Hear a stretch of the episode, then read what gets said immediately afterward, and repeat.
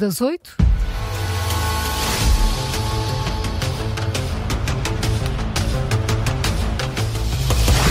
A jornalista Teresa Borges aqui está connosco. Começa agora o novo Fact Check. Teresa, Olá, bom, bom dia.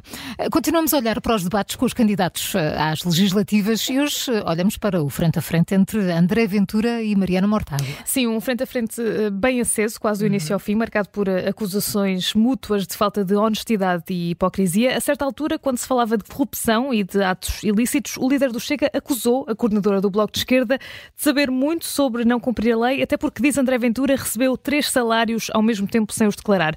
A Ventura foi mesmo mais longe ao denunciar uma alegada porta giratória entre Mortágua e o grupo Global Média. Então vamos aos factos, Teresa. A que porta giratória é que se estava a referir André Ventura? Para isso temos que recuar alguns anos. Mariana Mortágua iniciou a atividade como deputada à Assembleia da República em agosto de 2013. Foi desde 2015 e até 2022 colunista semanal no Jornal Notícias, detido pelo grupo eh, Global Média. Durante esse tempo defendeu hum, e aplicou ao caso pessoal o regime de exclusividade enquanto deputada. Ora, em março de 2022, vários jornais davam conta de que os recibos emitidos por Mariana Mortágua pela colaboração com o jornal não configuravam uma remuneração de propriedade intelectual permitida no âmbito da exclusividade parlamentar.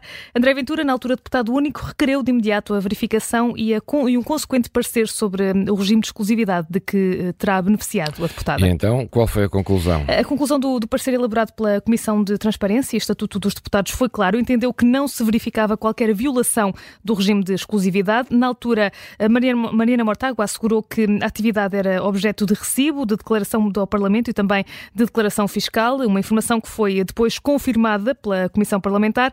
Nem um mês depois, a crónica no JTN chegou ao fim por decisão do Presidente do Grupo. Uh, certo, mas eh, Mariana Mortágua tem, tem, tem sido protagonista também noutros casos eh, semelhantes e que até são bem mais recentes. Não? É? Ainda há, tempo, houve outra, há pouco tempo houve outra polémica que envolveu um espaço de, de, de opinião na SIC. Sim, eh, no, no, programa Linhas Vermelhas, a revista Sábado avançou na altura que a líder do Bloco de Esquerda acumulou o salário de deputada com a remuneração do programa durante cinco meses, entre outubro de 2021 e março de 2022, o que não seria permitido pelo regime de exclusividade. Na altura também a deputada disse desconhecer uma alteração à regra que permite eh, aos deputados receber dinheiro por artigos de opinião que têm direitos autorais, mas não por participar em programas de comentário televisivo o Parlamento acabaria por considerar que, com a devolução do montante que recebeu, a Mariana Mortágua ficava ilibada, já que o entendimento da Comissão de Transparência foi o de que a alteração desta regra não era clara. Até porque, Teresa, na altura, outros deputados uh,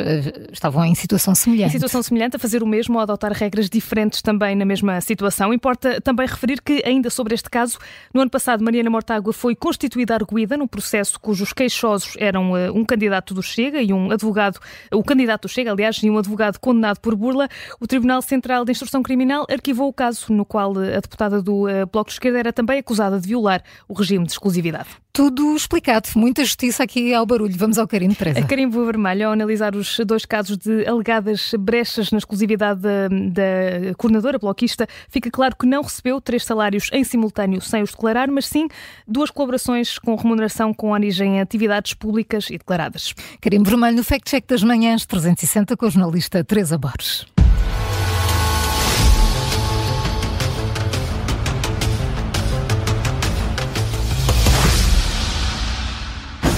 Benfica, Sporting e Sporting de Braga jogam na Liga Europa. Esta quinta-feira, a partir das 5 e meia, longa emissão especial da Rádio Observador para acompanhar as três equipas portuguesas. Benfica de Maria, campo direto olímpico!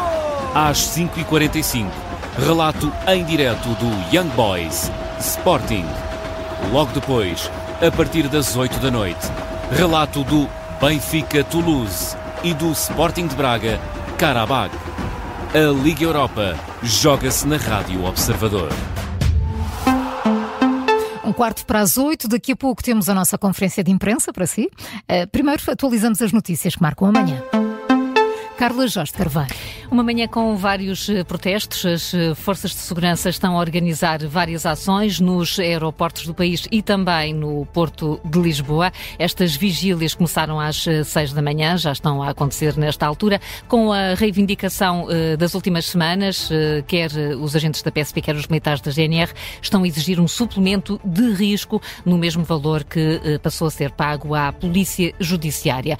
Também os agricultores da região oeste estão em protesto, vão vão concentrar-se no Bom Barral e seguir depois em marcha lenta eh, pela Estrada Nacional 8 até às eh, Caldas eh, da Rainha. Aqui no caso, querem pressionar os candidatos às legislativas de 10 de março a colocar a agricultura no centro do debate político, sendo que até agora, e sobretudo depois da decisão do juiz de instrução, no caso de corrupção na Madeira, a questão da justiça marcou, isso sim, os debates televisivos de ontem à noite.